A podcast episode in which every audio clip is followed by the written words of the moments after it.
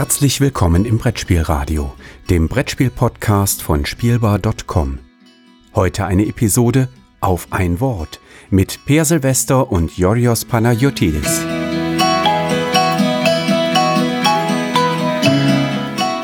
Hallo und herzlich willkommen zu einer neuen Folge auf ein Wort. Folge Nummer 41. So ganz knapp vor einer interessanten Nummer. Äh, wir sprechen in diesem kleinen Podcast über einen Begriff aus dem Brettspiel Multiversum und werden den so gut es geht in verhältnismäßig kurzer Zeit durchleuchten. Wir, das ist meine Wenigkeit, Joris Spanagiotidis, und äh, der Mann, der sich fragt, ob ich wieder alle Arms rausschneiden werde oder nicht, Per Silvester. Hallo Per. Ähm, ähm, ja, hallo. Ja, das, ist, das, das lasse ich jetzt aus Prinzip drin. Ähm, ich weiß gar nicht, haben, ah, siehst du, es geht schon wieder los. Ähm. ich, ich weiß gar nicht, äh, ob wir irgendetwas groß zu besprechen haben, bevor wir sofort in den Begriff reinspringen. Liegt dir irgendwas auf der Zunge, Herzen, Fußnägeln oder in irgendwelchen anderen Körperteilen? Ähm, nö. Hervorragend, hervorragend. Gut, dann schlage ich mal vor, äh, wir starten einfach mal Schnur äh, gerade äh, direkt. Das ist ein Begriff, ja. den es auf jeden Fall gibt. genau. genau. Ich, ich, wir haben es jetzt vorher nicht besprochen, aber ich bin verhältnismäßig sicher, dass du einen Begriff hast. Das ist äh, korrekt. Sehr gut. Ähm, sonst hätten wir nämlich ziemlich viel Gestammele gehabt. Genau, ja, sonst wäre es ein bisschen schwierig, weil wir unterschiedliche Begriffe haben. Das stimmt. Äh, gestatten Sie, dass ich Ihnen meinen Begriff singe? Oh, oh weh. ja, ich weiß, ich bin nicht nur der Sänger, aber ähm, einmal alle 42 plus 100 plus, weiß nicht wie viele Folgen, 150 Folgen kann ich das mal machen. Ja, also. Das, das ist wahr, das ist wahr. Also, when you're alone and this life is making you lonely, you can always go downtime. Ah, sehr schön, sehr schön. Von Sepirot war wieder ein Begriff. Ha, hervorragend. Downtime. Haha. ähm, lustigerweise, willst du ihn noch ausführen oder soll ich mal sie direkt reinspringen? Dafür bist du ja da. Ah, sehr gut. Lustigerweise, ich kenne Downtime aus dem Rollenspielumfeld. In dem Kontext habe ich es kennengelernt, so wie letztes, äh, letztes Mal du ja Immersion aus dem Brettspiel, aus dem Rollenspielkontext kanntest, kenne ich Downtime vor allem aus dem äh, Rollenspielkontext. Den, den Teil des Spielabenteuers zwischen den Abenteuern beschrieben hat. Also auch da muss ich ein bisschen ausholen. Ich bin ja mit äh, nicht mit das schwarze Auge sozialisiert worden oder auch nicht mit Dungeons and Dragons, sondern wie sich das gehört hier in Deutschland mit Shadowrun. Und da gab es halt immer diese Phasen zwischen, äh, in denen man zwischen irgendwelchen Aufträgen war. Äh, wer Shadowrun nicht kennt, man hat, man spielt so Leute außerhalb des Gesetzes, die Dinge machen, die man eigentlich nicht tun sollte und dafür viel Gewalt anwenden. Genau, das ist halt so immer so eine Missionsstruktur. das bedeutet, man kommt zu einer Mission und dann macht man die Mission. Es wird viel geschossen und am Ende bekommt man Geld und oder auch nicht. Und danach kommt halt die Downtime. Das kommt die Phasen nach der Mission oder und vor der nächsten Mission. Und da gab es halt viele und lange und breite ähm, Artikel und Essays darüber, was man da rollenspieltechnisch alles rausholen kann. Und das ist interessanterweise auch der Punkt, wo Downtime meiner Meinung nach für Brettspiele interessant ist oder vielleicht auch einen Berührungspunkt hat. Downtime würde ich mal hier im Kontext eines Brettspiels so fassen wollen, dass es die Phase ist zwischen Entscheidungen, beziehungsweise die, also klassischerweise die, die, der, der Zeitraum zwischen dem eigenen Zug, bis alle anderen noch einmal dran waren und man wieder den eigenen Zug machen kann. Mehr oder weniger halt den Teil des Spiels, in dem man nicht aktiv in das Spiel involviert ist, sondern sich mit anderen Sachen beschäftigen kann. Und das wird meines Verständnisses nach als arg negativ angesehen. Ich glaube, ich würde das, genau, ich würde das sogar an der Stelle präzisieren wollen, weil ich, du hast es eben richtig formuliert. Ähm, aber ich glaube, so wird der Begriff nicht ganz, also ich, glaube nicht ganz genauso wird der Begriff benutzt. Mhm. Oder zumindest nicht gemeint. Denn du hast es, oder du hast beide Sachen gesagt, aber nicht zusammengefasst. Ne, du hast äh, gesagt, dass der Zeitpunkt, wo man nicht selber dran ist, und jetzt kommt es entscheidende, und man selber ähm, nichts machen kann. Mhm. Ja? Denn ich, und das, da würde ich mich genau einhaken wollen. Denn es gibt ja Spiele, wo du zumindest eine ganze Menge planen kannst und machen kannst, wenn du nicht dran bist. Mhm. Und auch solltest. So, also es gibt natürlich Spiele, und auch Spieler und Spielende und Spielerinnen, die ähm, irgendwie gar nichts machen, wenn, die, wenn sie nicht dran sind und dann anfangen zu überlegen, wenn sie dran sind. Ne? Das, die sind immer super beliebt bei, bei Brettspielrunden, habe ich gehört. Die, die ja. werden immer wieder gerne eingeladen, so Leute, weil man dann halt auch wirklich das Spiel in seiner Gesamtheit genießen und wahrnehmen kann. Das wird halt Downtime höher, ne? Genau. Aber ähm, genau, aber ich glaube, wenn es so negativ gemeint ist, ist nämlich nicht aber nur, dass man nicht dran ist, sondern tatsächlich auch nichts machen kann. Also auch nicht denken kann. Oder, oder also, also auch nicht planen kann. Hm. Wirst du da zustimmen oder nicht? Ähm, also ich stimme dahingehend zu, dass das durchaus als negativ äh, wahrgenommen wird. Ähm, ob Downtime zwingend, also ich glaube, das ist ein bisschen, bisschen äh, schwammig. Also es ist, wie gesagt, es gibt halt keinen, keinen, ähm, kein Lexikon, kein, kein äh, Hauptwerk, in dem man Begriffe nachschlagen kann, um zu sagen, genau so ist dieser Begriff gemeint. So, zum Teil machen wir das ja ein wenig oder tun so, als ob das möglich wäre. Aber ich denke, Downtime wird in dem Kontext äh, sowohl für, äh, für die Phasen benutzt, in denen du, wie du gesagt hast, nichts machen kann, auch nicht, sich nicht vorbereiten kann, sich nicht, nicht planen kann, nicht irgendwie irgendwelche anderen Sachen, die mit dem Spiel zu tun haben, äh, tun kann. Man kann halt nicht wirklich irgendwie beteiligt sein am Spiel. Und es wird aber zum Teil auch meiner Meinung nach manchmal dafür benutzt, um eben wirklich wortwörtlich die Zeit zwischen dem Ende des eigenen Zuges und dem Anfang des nächsten Zuges, des, des nächsten eigenen Zuges zu beschreiben. Und da gibt's halt, also das habe ich zumindest ab und zu mal schon gehört, dass eben dann immer diese Argumente kommen, irgendwie Downtime ist hoch und dann das Gegenargument, ja, aber wenn du nicht dran bist, kannst du ja XYZ schon machen. In dem, in dem Sinne, wie du gesagt hast, man kann planen, man kann überlegen, man kann dieses tun, man kann jenes tun. Und dann geht das halt hin und her, von wegen, nee, das, das kann sich zu viel verändern, aber man kann vielleicht doch zu, genug machen und hin und her und tralala. Ich finde das ich finde es interessant, dass das eben in einigen äh, Kreisen wirklich als stark negativ empfunden wird und auch wirklich als deutlicher Nachteil des Spiels, wenn äh, die Downtime, äh, die Untenzeit zu, überhand nimmt oder zumindest zu, zu ja, einfach äh, das, das ja, Tore, also das Spiel zu sehr, das Spielempfinden, das Spielerlebnis zu sehr prägt. Und das ist der Punkt, den ich irgendwo nachvollziehen kann. Wenn das wenn das Spielerlebnis dadurch geprägt ist, dass du über, Leit, äh, über weite Strecken nichts tun kannst, nichts Sinnvolles tun kannst, nicht konstruktiv zum Spielerlebnis beitragen kannst und größtenteils nur wartest, dass andere, dass andere Dinge passieren, dann leuchtet mir das ein, dass das keinen Spaß macht. Ja, ja, also ich überlege gerade so ein paar Sachen.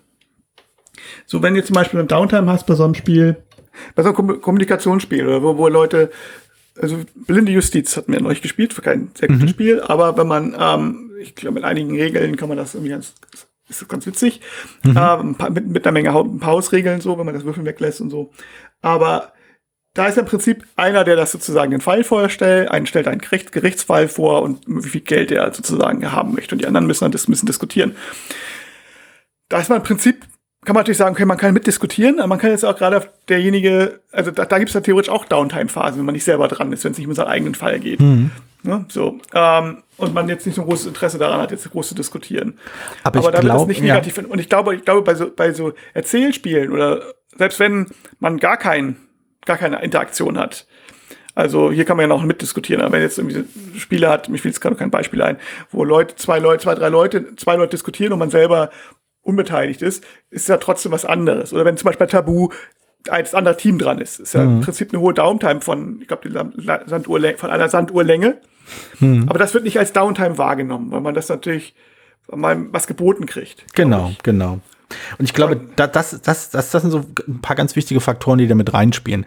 Also zum einen passiert irgendetwas, äh, bin ich, nehme ich an etwas teil, sei es auch nur als, äh, als, als Zuschauender werde ich halt unterhalten, während ich nicht am Zug bin, wie es zum Beispiel bei diesen Diskussionen der Fall sein kann. Und der nächste Punkt ist halt auch, kann ich selbst bestimmen, wie viel dieser Downtime ich wirklich mich rausziehe aus dem Spiel oder nicht? Denn das ist, glaube ich, ein, ein Faktor, der, glaube ich, das, der das halt so unangenehm macht oder so, weshalb es halt so unschön empfunden wird, ist eben die Tatsache, dass Downtime in diesem Sinne immer erzwungen ist. Das sind immer die Phasen, in denen man nichts machen darf dass das Spiel zwingt einem sozusagen, äh, zwingt einen in eine Rolle, in der man äh, ja machtlos ist, in der man keinen Einfluss üben kann, kein, man kann halt nur passiv wahrnehmen. Und das kann unterhaltsam sein, wenn das, was man wahrnimmt, eben unterhaltsam ist in irgendeiner Form. Ich weiß zum Beispiel, ähm, Descent ist manchmal auch dann interessant, wenn man halt quasi nicht direkt mit seiner eigenen Figur involviert ist, sondern einfach der Rest des Tisches irgendwie gerade sagt, ah, hier vorne, wir müssen uns irgendwie aufbauen und tralala.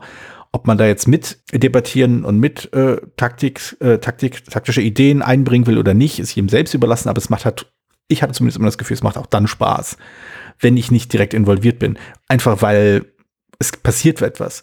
Die, die oft kritisierten Eurogames, die dann noch sehr, sehr im eigenen Kopf stattfinden und nur gelegentlich mal verbalisiert werden von Leuten, die ihren Gedankenstrang erzählen, was auch sehr zwiespältige Reaktionen äh, wecken kann. Das passiert halt nichts, wenn ich nicht am Zug bin. Also in Spielen, in denen Leute viel, viel nachdenken müssen und erst wenn sie mit ihrem Nachdenken halt vorbei sind, also einen, einen Schluss äh, gefasst haben, verändert sich was auf dem Spielfeld. Das ist halt langweilig.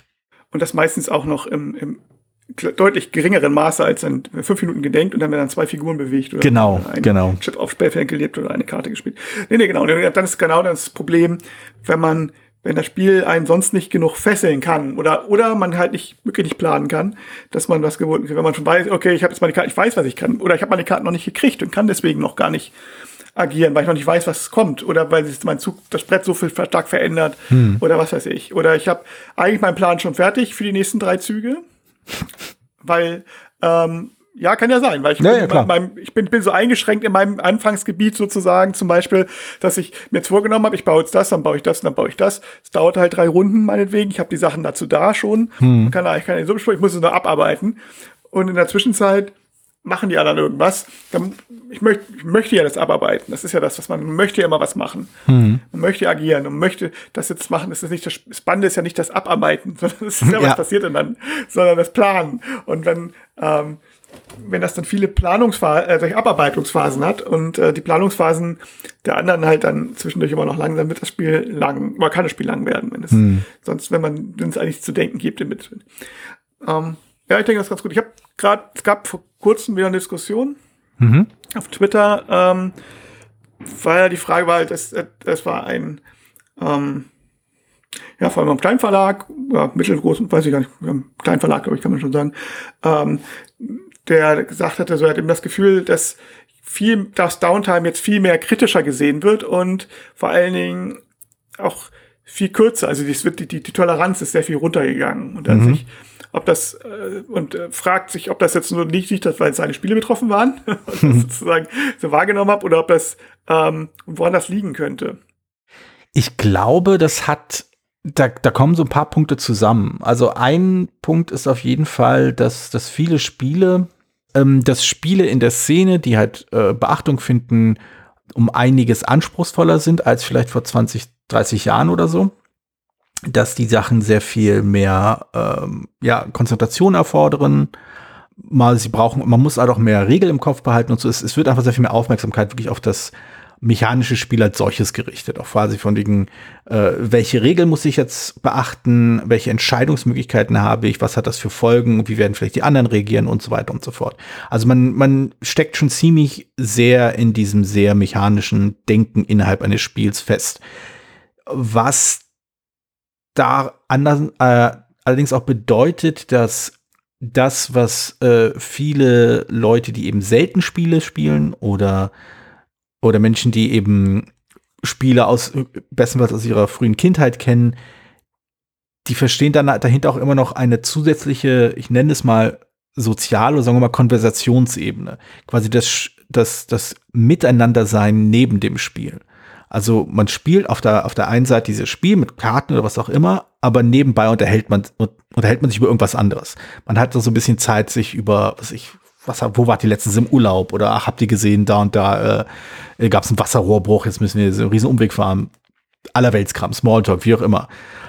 Und ich glaube, je anspruchsvoller diese Spiele werden, desto stärker rückt das in den Hintergrund, aber wird nicht immer durch etwas ersetzt. Und das, das hat dann zur Folge, dass wenn wir also ein Spiel spielen, das eben nicht so viel Raum für ganz normales Palaver bereithält, äh, aber uns dann mittendrin alleine lässt, im Sinne von so, jetzt darfst du mal, was ich, zwei, drei Minuten, wie viel auch, wie lange auch immer, nichts tun, dann ist das schon ein ziemlich, ziemlicher, ziemlicher Sturz. Also du hast, du hast kurzfristig hast du halt volle Aufmerksamkeit auf das Spiel, auf die Regeln, auf die Situation. Dann hast du deinen Zug zu Ende gemacht und dann passiert nichts. Es gibt nichts, was sich auf, äh, was, womit du aufgefangen werden kannst. Du kannst dich nicht über was anderes unterhalten.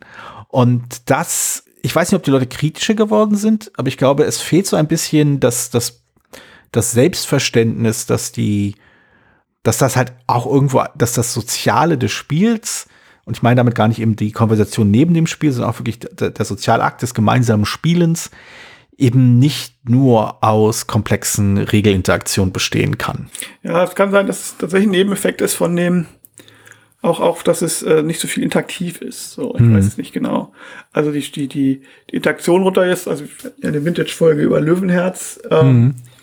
das ist ja, Iki ist relativ interaktiv, aber ähm, das mit, mit vielen Spielen vergleicht, die gerade komplexen Euros und Verwandte, sag ich mal so, mhm. ähm, die sind ja meistens viel Planung und weniger interaktiv, mhm. knobelig. Das ist mehr so rätselorientiert, sag ich mal, so knobelorientiert. Ja. Was ja auch reizvoll ist, das, das ist meine ich jetzt gar kein qualitätsmäßig, sondern ähm, es hat aber einen anderen Schwerpunkt und da vielleicht, vielleicht fällt es da da mehr auf mhm. als bei anderen Spielen, wenn man, weil die ja, weil du eben, wenn du dieses Rätsel gelöst hast, oder wenn du für dich eine Planung hast, ein Ding zulässt, ist hast du nichts, was es ersetzt. Wenn du ein sehr interaktives Spiel hast, wie bei Löwenherz, selbst wenn du nicht dran bist, ist ja die Spannung da, oh, machen sie mir irgendwas kaputt. Hm. Oder ähm, besteht hier eine Gefahr oder so. Ähm, naja, bei Löwenherz würde ich sogar noch einen Schritt weiter gehen. Also bei Löwenherz hast du ziemlich bald den Punkt erreicht, an dem du auf der sozialen Ebene, ich will nicht sagen Stimmung machen willst,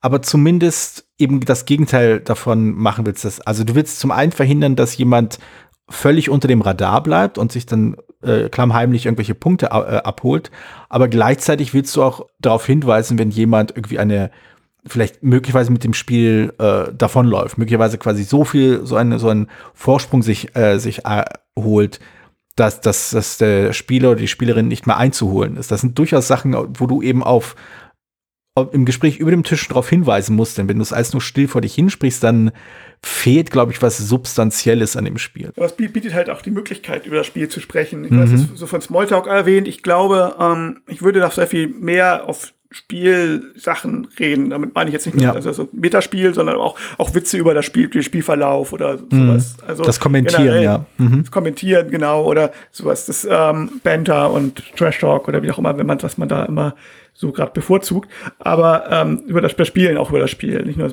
und das ist Bernd Gentner schon recht bei, bei, wenn man irgendwie erstmal Differentialgleichungen lösen muss für seinen Zug, ist es halt nicht mehr so richtig die Kapazität. Ich finde es sehr interessant, weil ich hatte vor dem mir Gedanken gemacht, was ein Grund dafür sein könnte. Mhm. Kam eigentlich, ähm, äh, also wenn es, ich bin mir nicht sicher, ob diese These stimmt, ob das tatsächlich kritischer geworden ist, denn Downtown wurde damals auch schon diskutiert. Ich, ich bin aber jetzt auch nicht so sehr in der Rezensentenszene, dass ich das ähm, mir so oft aufgefallen wäre, dass das jetzt so negativ ist. Ne? Vielleicht ähm, deswegen hm. weiß ich es nicht genau. Ich kann, kann, kann ich mir vorstellen, eben wegen, weil die Spiele eben auch anders geworden sind, anders angelegt sind. Ähm, die andere Möglichkeit, also ich habe das eine Möglichkeit oder eine Theorie, ich glaube, die da auch in der Diskussion geäußert wurde, ist, ähm, dass mehr Spiele raufkommen, wo die Leute tatsächlich noch weniger Interaktion haben, weil sie praktisch gleichzeitig arbeiten, so wie Roll and Rides zum Beispiel oder mhm. ähm, so Flip and Rides oder also diese Kategorie von Spielen, wo vielleicht auch ein Spiel, wo, wo man was ich auch wo man nichts umdreht, wo, wo man sich mhm. reihum einfach nur was aus der Mitte nimmt und dann puzzelt, also solche Puzzlespiele, ähm, also wo die Interaktion halt quasi fast null ist oder null ist mhm. und ähm, man aber gleichzeitig agiert. Und da gibt's natürlich keine Downtime oder fast keine. Man wartet vielleicht noch, bis der andere seinen Zug zu Ende gemacht hat. Aber das wird dann nicht so wahrgenommen. Ich meine, eigentlich die Downtime ja fast dann natürlich wirklich so, weil wenn du beim Roll and Ride jetzt meistens deine sechs eingetragen hast, so, und dann auf jemanden anders wartest, kannst du ja wirklich nicht vorplanen, weil du nicht weißt, ob das, was der nächste mhm. Würfelwurf ist. Aber ähm, wahrscheinlich wird es, dadurch, dass jeder für sich hin plant, nicht so negativ gegangen, weil es natürlich dann doch die Downtime tatsächlich wahrscheinlich geringer ist, weil ja alle gleichzeitig. Na, ich denke halt auch, also ähm, ich habe jetzt nicht ausgiebig sämtliche äh, Flip äh, X and Ride Spiele irgendwie ausprobiert, aber die, die so gelegentlich äh, auf meinem Tisch gelandet sind oder auf fremden Tischen und ich war dabei, die hatten jetzt nicht so, also die haben jetzt nicht unbedingt durch hohe Komplexität einen umgehauen, dass man an nichts anderes denken konnte. Also meistens, also das Kommentieren, das wir, äh, was du vorhin erwähnt hast, das über das Spiel sprechen, das irgendwie äh, sich, sich empören, wie, wie schlecht alles läuft oder sich erfreuen, wie toll alles läuft oder so. Oder auch einfach wirklich die Konversation neben dem Spiel, falls äh, jemand am Tisch halt etwas länger braucht, um das Kreuzchen zu setzen.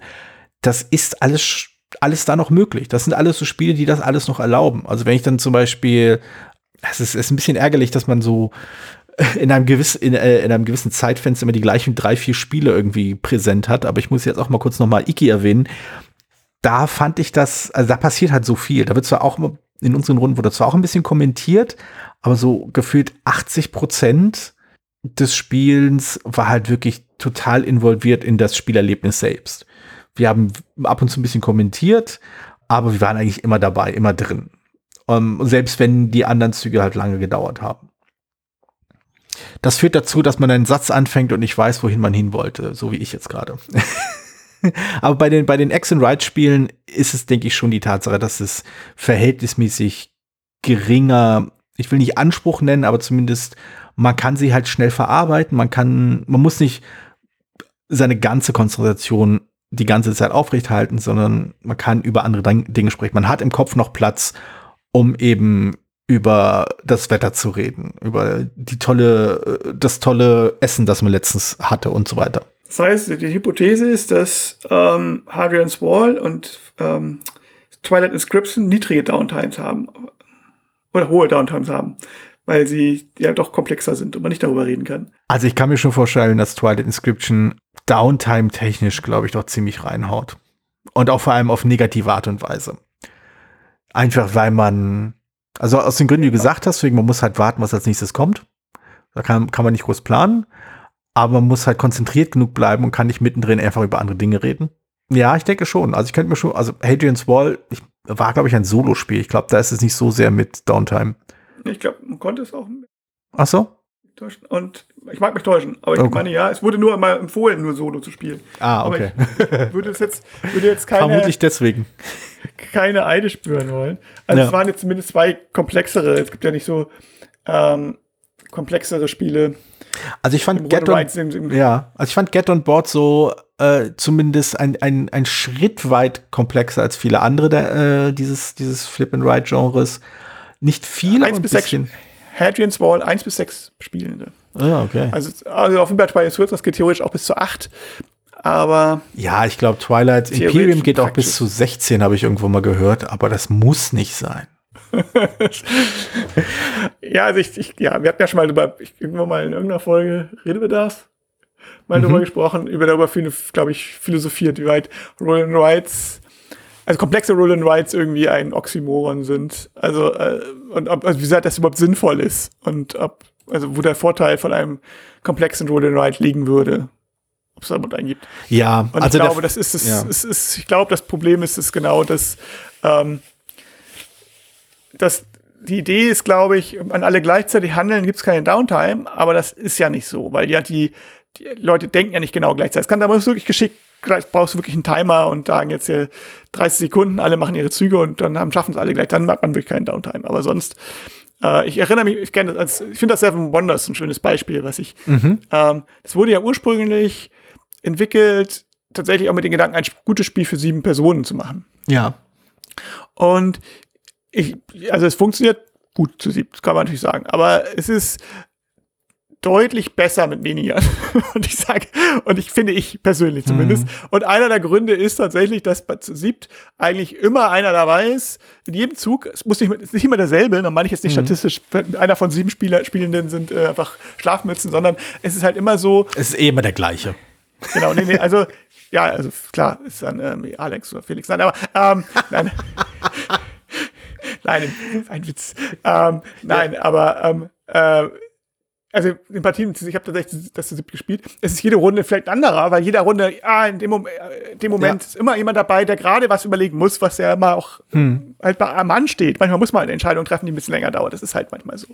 Und wenn man zu dritt spielt, kommt das halt, weiß nicht, alle drei Züge mal vor, dass einer ein bisschen länger überlegt. Und zu siebt ist es halt wirklich an jede Runde. Ja, das stimmt, das, das stimmt schon. Aber ich würde da durchaus eine Lanze für Seven Wonders brechen wollen, weil ich immer noch finde, dass es ein sehr, sehr einfach und eingängiges Spiel ist und dementsprechend halt genug Platz lässt, um halt einfach sich so zu unterhalten. Ich räume allerdings auch ein, weil wir ja durchaus zum Teil äh, die gleichen Leute kennen, dass es auch SpielerInnen-Konstellationen gibt, die Seven Wonders nicht als leichtes und eingängiges Spiel spielen, sondern als supergeile Matheaufgabe mit 38.000 Variablen, die man jede Runde durchrechnen muss oder zumindest im Kopf halten sollte.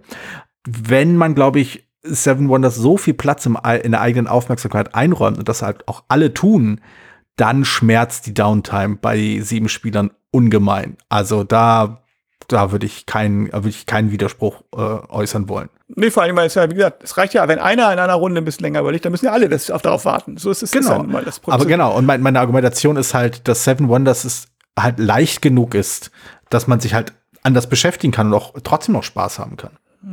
Ja, gut, das stimmt natürlich. Aber, also ich, ja, ich finde Seven Wonders auch ein gutes Spiel, das ist nicht. Aber äh, das, das ist mir halt schon aufgefallen. Das ist mhm. gerade, weil das ja eben genau deswegen entwickelt wurde, um äh, und klar, es geht schon relativ flott, aber ist natürlich, die, dieser Unterschied gibt es natürlich trotzdem, dass immer mal es immer mal wieder stottert, weil einer gerade jetzt überlegt und dann alle auf ihn warten Wenn alle in derselben oder sie, wenn alle in derselben Runde das, diesen, diesen Zug machen, den, wo man hm. doch mal überlegen muss, nehme ich noch ein Militär oder nicht? Hm. Ähm, oder mich gebe ich doch über die andere Karte weiter, dann ähm, oder habe ich jetzt noch, habe ich jetzt genug Steine oder nicht? Moment, was habe ich noch zu Ende gelegt? Ähm, dann ja, wenn das, wenn das immer jemand anders macht, dann dauert es halt immer ein bisschen länger. So, das muss gar nicht so furchtbar lange dauern. Also das ist ja nicht, wir reden ja nicht über ein drei-Stunden-Spiel oder so. Mhm. Aber dann merkt man halt, ich sage ja auch nicht, dass die, die nicht ertrag, erträglich ist oder so. Ich sage nur, sie ist halt länger, als wenn man zu dritt oder zu viert spielt. Mhm. So, das muss man halt festhalten. Lustigerweise allerdings würde ich argumentieren, äh, um auch gleich meine eigene Position ein bisschen zu widersprechen. Seven Wonders Architect zum Beispiel, das lässt sich auch zu sieben spielen. Und da spüre ich die Downtime eher. Also bei Seven Wonders, dem normalen, das hat für mich eine angenehme Balance zwischen, ich bin involviert genug, um so zum Teil mich mit dem Spiel zu beschäftigen, aber nicht so sehr quasi das, das Spiel im Kopf halten zu müssen, dass ich an nichts anderes denken kann. Und also auch keine anderes, kein anderes Gespräch, spür, äh, kurzes Gespräch führen kann, während ich quasi auf die nächste Karte war oder auf den nächsten Kartenstapel warte. Bei, bei Seven Wonders Architects hingegen ist das Spiel nimmt das Spiel halt so wenig Raum in Anspruch, weil es einfach eher Glücksspiel ist als taktisch, also als, als Strategiespiel, dass wenn man halt sechs Runden warten muss, bis man wieder dran ist, da gehen einem irgendwann die Gesprächsthemen aus. Also entweder man fängt jetzt an richtig zu reden und, und spielt, schiebt das Spiel zur Seite oder ne, das ist so ein kurzes bisschen äh, heiteren Smalltalk am Spieltisch, während das Spiel gerade, wenn man gerade nicht am Zug ist, das finde ich das schwieriger. Obwohl ich beide sehr mag. Ja, ich glaube, man muss da ein bisschen Natürlich, man will ja auch mit, mit der Person, die gerade am Zug ist, jetzt nicht auch nicht so große Gespräche anführen, weil genau. dann genau. brauchst du noch länger. Genau, so, äh, genau. Und äh, das muss dann ein bisschen geschickt laufen oder ja. Aber ich finde, ich finde, das sind durchaus zwei Punkte, die ich ganz interessant finde im Kontext von Downtime. Also einmal das, was, was du meintest, dass dieses Sprechen über das Spiel, äh, das Kommentieren, dieses äh, im Spiel sein, ohne äh, das Spiel aktiv halt dran teilzunehmen. Also wir, wir sprechen über das Spiel, über die Situation, über wegen, ach, wie, wie schlecht sind meine Karten, ah, ich habe einen total tollen Zug vor oder so. Das kann einen immer noch im Spiel halten, ohne dass es sich als unangenehme Downtime anfühlt. Aber wenn man halt die Kapazitäten dafür nicht hat, weil das Spiel zu kompliziert ist oder zu aufwendig ist, dann ist das halt eher schwierig. Ja, und wenn man trotzdem nicht planen kann, weil man gerade beschäftigt ja. ist. Also gerade so, ich bin jetzt noch damit beschäftigt und ich kann die Regeln nicht abschätzen oder sonst irgendwas und ähm, oder es passiert zu viel. Ja. Also ich, ich würde doch der einen Mechanismus, ja. den ich ja hasse, nämlich den, ähm, wo man denken muss, aber eigentlich, also wo man planen muss, damit man nicht komplett weggefegt wird, aber so richtig planen kannst du nicht, weil es so viel, so viel Variablen gibt, dass du es nicht machen musst. Aber du musst, wenn du es nicht, nicht machst, ist auch blöd. das ist nicht immer so, ist sinnlos. Also ich weiß nicht, ob es ein einzelner Mechanismus ist, aber dieses Spielerlebnis, äh, ich kann das nachvollziehen. Ja. Also es ist, ich glaube, in, ist, ich kann mir vorstellen, ohne jetzt leider gerade kein, kein gutes Beispiel parat zu haben, ich kann mir vorstellen, äh, dass einige der Spiele, die dieses äh, Spielerlebnis liefern, mit der Zeit, wenn, wenn man mehr Erfahrung hat, wenn man zum Beispiel den Kartenstapel des Spiels besser kennt, wenn man besser einschätzen kann, wie bestimmte Dinge laufen können oder was passieren kann, dass das abnimmt, dass du stärker einschätzen kannst, wie viel Planung tatsächlich nötig ist und wie viel, ab welchem Punkt du quasi loslassen musst, weil das bringt nichts mehr. Und das ist gerade zu Beginn, wenn man das Spiel zum ersten Mal spielt, zum Teil sehr schwer einzuschätzen. Also ich kenne auch äh, Partien, wo ich dann zu Beginn unglaublich viel nachgedacht habe, um dann beim zweiten Spiel zu merken, es lohnt sich eigentlich nicht. Wenn ich weniger nachdenke, ist das Spiel nicht nur schneller, sondern irgendwie ich hab, ich mache mir auch weniger Stress. Aber das erinnert mich eine interessante, quasi eine, eine invertierte Frage zum Thema Downtime. Und zwar die äh, immer sehr unbeliebte Situation, die Person zu sein, die für Downtime für alle anderen sorgt. Weil man eben zu lange überlegt. Zu lange jetzt in Anführungsstrichen, weil es natürlich ein sehr dehnbarer Begriff ist. Ja, also ich sage, na gut, das ist natürlich das Analysis-Paralysis-Problem eigentlich ein bisschen hm. anders, heißt es dann ja.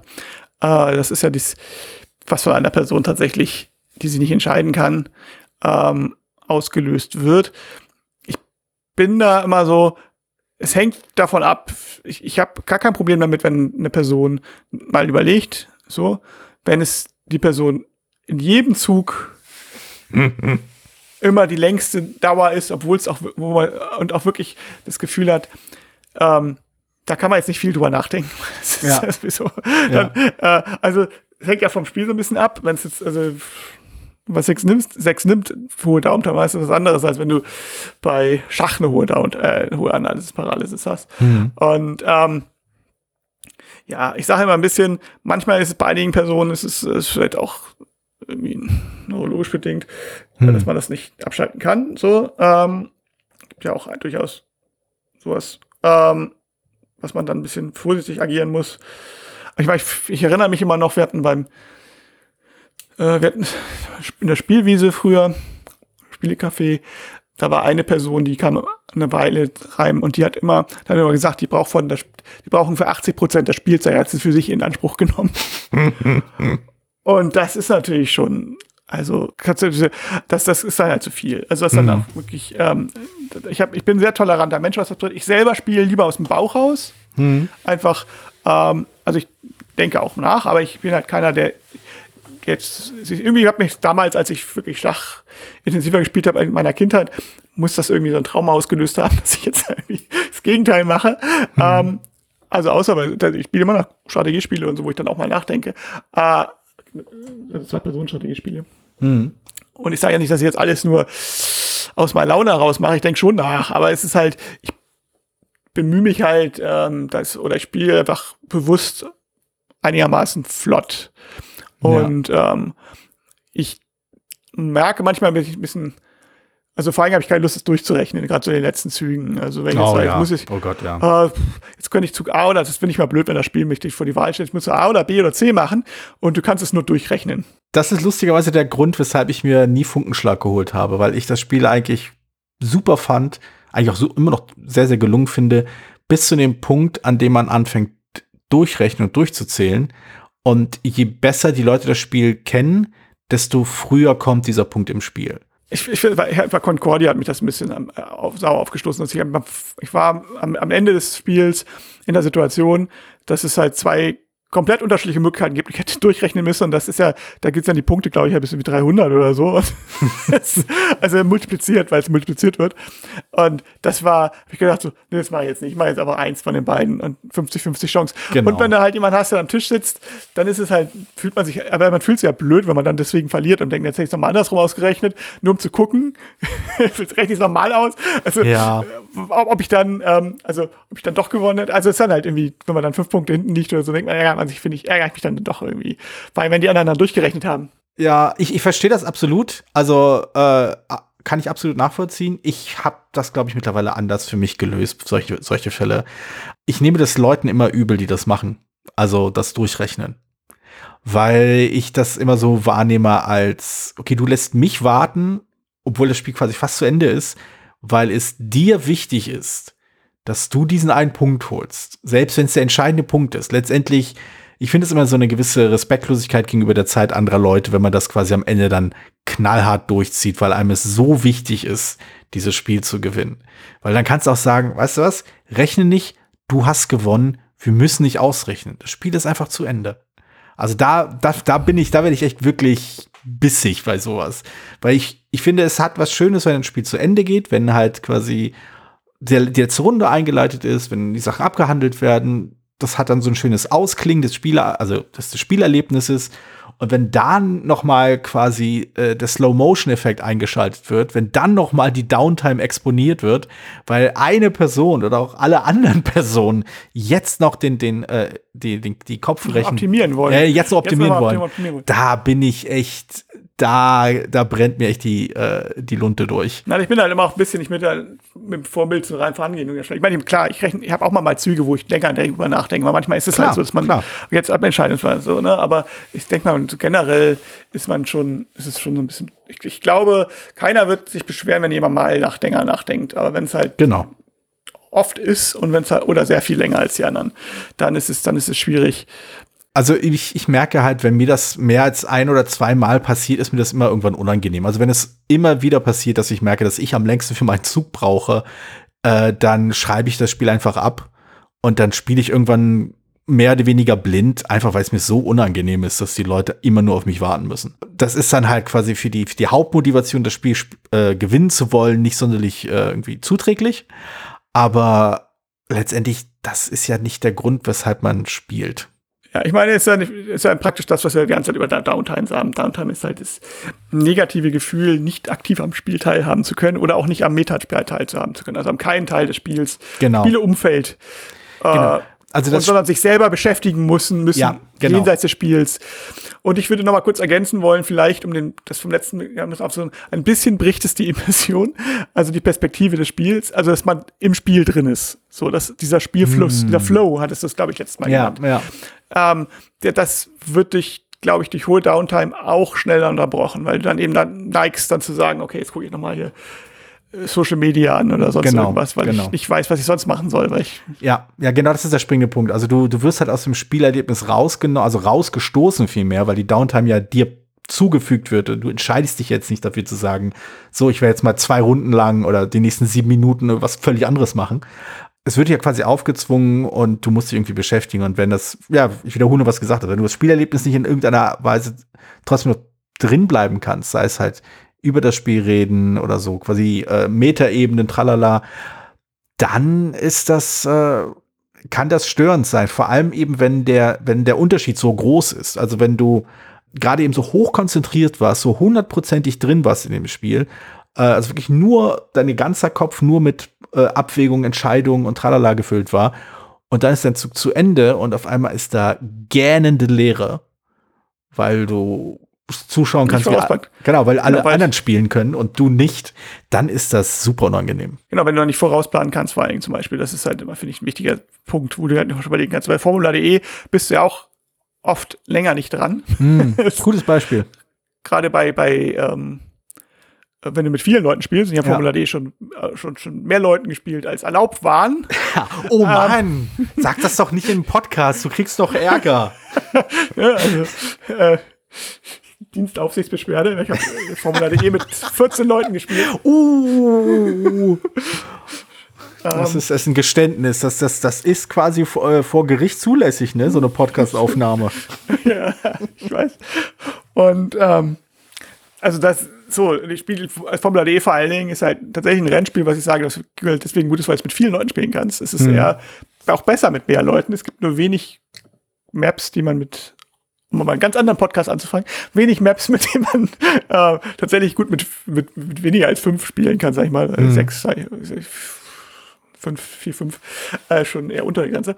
Ähm, das heißt, da ist automatisch eine höhere Downtime, weil viele Leute dran sind. Ja. Aber durch, ich habe es nie so als, ich habe es da nie ne, groß negativ empfunden, Mhm. außer wie gesagt, jemand übertreibt es jetzt wirklich absolut, aber ganz denkt, rechne schon am ersten, äh, im, ersten Zug, wo du maximal zwei Felder setzen darfst, irgendwie sieb- die nächsten drei Kurven aus. Mhm. Aber ähm, das habe ich auch noch nie erlebt. Aber so im normalen Spiel kannst du halt eben schon vorausplanen, überlegen, oh, was, wenn ich jetzt, was, wie schalte ich hoch, schalte ich runter, nämlich, Ja. was, was kannst du mal zählen, die wichtigsten Zahlen, dir schon mal merken, dir schon mal überlegen, was du machst, und dann gehen die Züge ja auch flick, flotter. Genau. Und das ist, das, das ist halt tatsächlich das, also ich glaube, Aber ähm, Ja. Downtime, wenn, und wenn jetzt nochmal, um nochmal darauf zurückzukommen, was wir meinte mit, den, mit, dem, mit der Kritik, ob das mehr, mehr Kritik kommt, ich weiß halt, wie gesagt, nicht, ob es was dran ist und ob es, wenn es, ob es von allen Rezensenten auch richtig benutzt wird, Rezensentinnen. das, äh, das oder- ich denke nicht. Oder ob, es einfach nur, also das ist richtig, also so wie wir das jetzt meinen. Also als Also negative- richtig. Also wir sagen, wir, alles, Genau. was wir sagen, ist richtig, alles, was andere sagen, ist Ab falsch. jetzt. Ab jetzt, Ähm, genau. Weiß ja jeder, ne? Ist ja festgelegt. Genau, Klippo. ähm, so, und ähm, also, ich Fahrt verloren. Nein, äh, also wie wir das meinen, sondern ob das nicht oft einfach gemeint, so quasi gemessen wird, äh, du bist ungefähr im Schnitt nur ein Viertel des Zuges dran, weil du zu vier Spiel, äh, wärst du vier von fünf Minuten nicht dran. Das macht ja keinen Sinn. Ja, ja, weil genau, ja A genau. von den Spielen, Mitspielen abhängt in der Regel. Ja. Ähm, und B eben davon abhängt, ob du im Spiel irgendwie trotzdem partizipieren kannst in Mhm. irgendeiner Weise vorher. So, oder ob das nur, was natürlich eine Typfrage ist, wo du ganz, ganz am Anfang hast du gesagt, man kann ja mitdenken und das ist ja nicht jedermanns Sache und einige sagen, man kann es nicht. Ein Stück weit ist es halt auch tatsächlich Typfra typbedingt. Mhm. Ne? Also, weil einige Leute wollen sich nicht Gedanken vorher machen oder machen nicht so viele oder können es nicht oder können sie sich nicht vorstellen oder wollen nicht partizipieren an anderen Zügen oder wollen nicht über das Spiel reden. Mhm. Ist halt so. Aber dann, äh, das ist halt, deswegen ist es, ist der Downtime halt eben auch noch ein bisschen subjektiver Bestandteil drin sozusagen, also ein nicht messbarer. Ja, also es erinnert mich äh, lustig, also Formula D, da gebe ich dir äh, völlig recht, das ist halt ein Spiel, bei dem irgendwie von außen gemessen die, die technische Downtime durchaus hoch sein kann, weil je mehr Leute das spielen, desto mehr müssen halt andere Leute ihre, ihre, ihre äh, Autos verschieben und äh, Sachen tun und so weiter. Ein anderes Spiel, bei dem mir das aufgefallen ist und eine der schlechtesten Rezensionen, die ich, die ich seit langem damals gelesen habe, hat mit History of the World zu tun. Das mittlerweile, ich glaube, fünfte Auflage mittlerweile oder so. Und äh, in, der, in der Rezension wurde halt auch die unsägliche Downtime bemängelt. Man kann ja gar nichts tun. Es ist, alle anderen machen ihren Zug und man liegt die ganze Zeit irgendwie, äh, zwischenzeit langweilt man sich und liegt auf dem Sofa rum und schläft fast ein. Also zum einen äh, fand ich das halt fundamentalen Blödsinn. Aber vor allem verkennt das halt. Aber auch falsch. nee, aber, ja genau, ist, ja, wie, wie gesagt, aber ich glaube, es verkennt, glaube ich, in dem konkreten Spiel einfach den eigentlichen Reiz des Ganzen. Der eigentliche Reiz ist nicht das Gewürfel und das Wegfegen irgendwelcher anderen Figuren auf dem Spielbrett. Der eigentliche Reiz ist quasi diese, diese starke, kontrafaktische Geschichtserzählung, die da stattfindet. Und die Absurdität von Aktionen, die da passieren. Und die lustigen Interaktionen. Auch quasi dieses Table Talk, dieses, man ist halt eben, man erlebt quasi, wie der Titel sagt, die Geschichte der Welt, die sich da entfaltet, auf eine völlig äh, absurde Art und Weise. Auf eine völlig, äh, also wirklich zutiefst humorvolle, auch wenn es, selbst wenn es unfreiwilliger Humor ist, aber auf eine so, so schrullige Art und Weise entwickelt sich da die Geschichte allein anhand von Völkern, die sich ausbreiten und Kriegen, die daraus entstehen. Und das ist eine so absurde Vorstellung von menschlicher Geschichte. Das finde ich immer wieder lustig und immer wieder witzig. Und ich könnte mir gar Ja, nicht klar. vorstellen, mich dann eine, eine halbe Stunde lang aufs Sofa zu legen, während andere Leute Spaß an diesem Spiel haben, um mich dann zu beschweren, dass die Downtime so hoch ist. Na gut, ja, ja, also ich stimme dir dazu. Ich sage auch, es hat auch eine gewisse Spannung, wenn du nicht dran bist. Äh, Was passiert? Greift er jetzt an? Wird Mhm. mein Volk überleben, dieses Volk oder nicht, oder was? Ähm, oder wo kann ich, was kann ich noch machen? Du setzt dir ein bisschen, wenn du noch nicht dran warst in der Runde, setze ich, setz ich mir vielleicht geistig schon so ein paar Ziele und hoffst, dass die anderen da nicht Mhm. irgendwie zwischenspucken.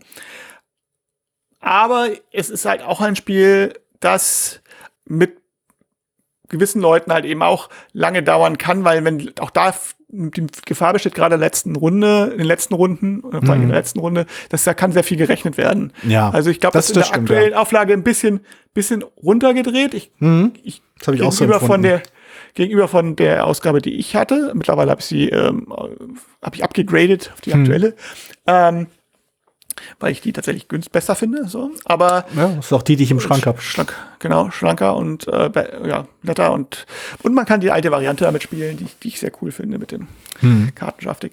Aber ähm, die also deswegen kann ich das schon vielleicht nachvollziehen, wenn es mal eine Runde ist, wo die alle wirklich bis zum Letzte alles das optimieren und durchrechnen, dann kann es tatsächlich eventuell, also es kann, kann das zäh werden, das kann ich mir vorstellen. Also, Auf jeden Fall. Aber ich meine, das ist ein Phänomen, das wir unabhängig von, vom Spiel in jeder Situation haben können. Ja, also ist, ist, das Spiel hat, hat, bietet die Möglichkeit an, es nicht so sein zu müssen. So, Ja. Also es ist, also es gibt die erlebte Downtime. Also wir können ja also die Begriffe mal so ein bisschen differenzieren. Wir haben die, die handgestoppte Downtime, das ist das sozusagen die rein, was du von technisch meintest, ne, wie viel Zeit ist da. Dann die erlebte Downtime, die negative Downtime. Nein. Ähm, wenn wir schon dabei sind, jetzt gleich können wir das alles definieren hier. Richtig, richtig. Das ist alles festgelegt, dann muss man es einfach nur noch äh, quasi niederschreiben und dann als. Und dann äh, alle, alle Rezensenten, die das falsch genau. benutzen und Rezensentinnen, die das falsch benutzen, werden einfach abgemahnt. Genau, abgemahnt, ganz wichtig. Wir haben ganz deutlich in dem Podcast erklärt, wie man die Begriffe zu benutzen hat. Ja. Ja, ja. Ja, Genauso funktioniert das. Unterschreiben Sie bitte diese Unterlassungserklärung. Ja, ja. Sie haben Downtime falsch benutzt. Allerdings, ich würde mich da nicht so weit aus dem Fenster lehnen. Du hast auch quasi über äh, die Regelanzahl an, äh, an Spielerinnen Formula D gespielt. Du, das, äh, da, da okay, wird es ja. Gegenklagen geben. Zwei- zweimal, zweimal Unrecht ist nicht gleich Recht. sozusagen, ja. Also ich glaube, Downtime im, im kritischen Sinn ist, glaube ich, dahingehend ein wichtiger Begriff, weil er auf jeden Fall etwas ausdrückt, was Leute an einem Spiel stört. Ich finde aber, Downtime ist so ein, so, so, so ein Allgemeinbegriff, da muss man, glaube ich, wirklich nachhaken. Da muss man auch gerade in Kritiken, muss man auch schauen, warum. Wie, was ist da der Grund? Woher kommt das? Und was kann man auf Spieler äh, oder Spielerinnenseite dran ändern? Und was ist einfach durch das äh, Spiel selbst? Was bietet, das- was bietet das Spiel hat da an? Also hat das Spiel irgendwelche Me- Mechanismen oder Möglichkeiten, ähm, die Downtime zu, erleben? Oder ist, ist das Spiel von der Veranlagung her auf eine hohe negative Downtime eingelegt, weil das eben mit viel Zufall ist, entwickelt sich. Es ist aber ähm, komple zu komplex, dass es man jetzt irgendwie locker vor sich hinspielt, aber man muss, muss zu viel überlegen in seinem Zug. Aber es, du kannst halt erst so richtig anfangen mit dem Überlegen, wenn du ähm, ja, wenn du loslegst. So. Ja, Also wenn ja, du der, dran bist. Der, der, der Urkern der, der negativen Downtime, der Downtime quasi als, als frustrierendes Element, ist, glaube ich, wirklich das, äh, der mittlerweile stark verpönte Mechanismus des, du setzt jetzt eine Runde aus. Dein Zug wird übersprungen. Ja, das ist sicherlich, da ist vielleicht, ja. Also ich glaube, dass ich, hm, obwohl ich, ich, ich weiß nicht, ob es Downtime oder Analysis Paralysis war. Also so bei, bei den Aktionspunkte-Spielen, sag ich Mhm. mal, in dem modernen Spielerbereich, wenn man jetzt moderne Spiele nimmt, also gerade so im Tikal, Terrace, äh, Java, Mexica, diese Reihe, war das sehr, wurde das, das deswegen sind die auch, werden die Aktionspunkte-Spiele auch kaum noch gemacht. Weil die damals sehr, also wenn dann nur, nur, nur kodiert, ne, mit Karten, also dass man irgendwie Karten hat, wo dann eine Anzahl von Aktionen draufsteht oder sonst irgendwas. Also ähm, nicht mehr so, wie du darfst jetzt praktisch machen, was du willst mit deinen 15 Aktionspunkten. Ja, ja. Also, also wenn du hast vielleicht zwei oder drei oder hast Bewegungspunkte und dann musst du aber einmal bewegen und einmal angreifen oder sonst irgendwas. Aber ähm, also weil halt da die Gefahr besteht, dass Downtime hoch ist. Ich, ich finde es so witzig, ich habe die Keil, glaube ich, viermal gespielt und immer abwechselnd fand ich es spannend und langweilig. Und ich kann nur, also ich habe es mit ziemlich großen Abständen gespielt. Das war ähm, gerade so die Zeit, wo ich die Spiele des Jahres, äh, wo wir nicht so viel in der Familie gespielt haben ähm, und ich hauptsächlich Rollenspiele gespielt habe. Das heißt, da habe ich nicht das so gleich, gleich tausendmal gespielt, sondern wir mit größeren Abständen, ein, zwei Jahre oder so, ähm, habe ich es, glaube insgesamt viermal gespielt. Und ich hab, fand die erste Part und fand es tatsächlich immer abwechselnd spannend und äh, langweilig. Ich kann mir vorstellen, dass es an der Downtime lag oder beziehungsweise an der AP der, der Mitspieler, Mitspielenden oder generell, also wie das Spieltempo war. Und äh, dass da halt das Spiel selber wenig Vorgaben macht, wie viel du überlegen möchtest, ähm, sondern das halt tatsächlich der Gruppe überlässt. Und dann kann das natürlich in beide Richtungen schlagen. Aber das ist eine Hypothese, weil ich, wie gesagt, das Spiel länger nicht mehr gespielt habe. Aber das ergibt durchaus Sinn. Also gerade wenn wir halt von, von so äh, Aktionspunkten in einem großen Maße sprechen, also nicht so klein und überschaubar, sondern wirklich groß. Und damit legst du halt viele Variablen in die Hände der Spielenden, die dann natürlich versuchen, äh, versuchen wollen, das möglichst sinnvoll und ziel, also zielorientiert zu nutzen. Also was bedeutet, sie werden versuchen, ihre 15 Punkte, wie viel auch immer das sind, optimal einzusetzen. Sie wollen ihre Aktionsketten optimieren. Und das geht halt eben nicht schnell, wenn du 15 Punkte hast und was weiß ich, äh, acht Aktionen, auf die sie aufteilen musst, die alle unterschiedlich viel wert sind. Ja, da ist halt langes Knobeln und Rechnen überlegen vorprogrammiert. Gut, Kno Knobeln, Rechnen und Überlegen ist ein gut, guter Schlichtpunkt, würde ich sagen machen wir jetzt mal äh, so, als ob wir das geplant hätten, dass, jetzt, äh, dass wir jetzt fertig sind. Fertig sind. Ja, haben wir ja auch. ja, mehr oder weniger. Ich hatte, ich, ich hatte das geplant. Nee, so. Ich denke, wir sind damit durch. Ja.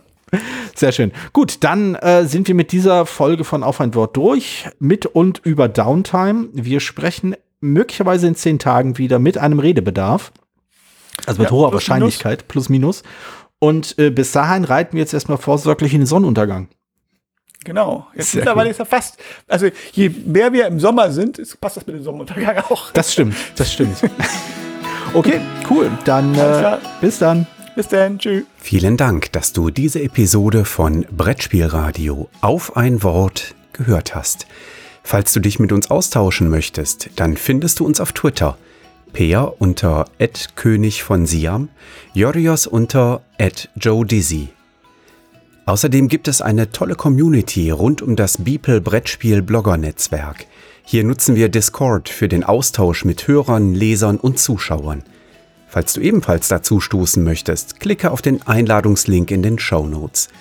Natürlich kannst du uns auch gerne Sprach- oder Textnachrichten zukommen lassen. Dazu erreichst du uns unter 01590 55 11 223. Bis bald, wieder hier bei Brettspielradio auf ein Wort.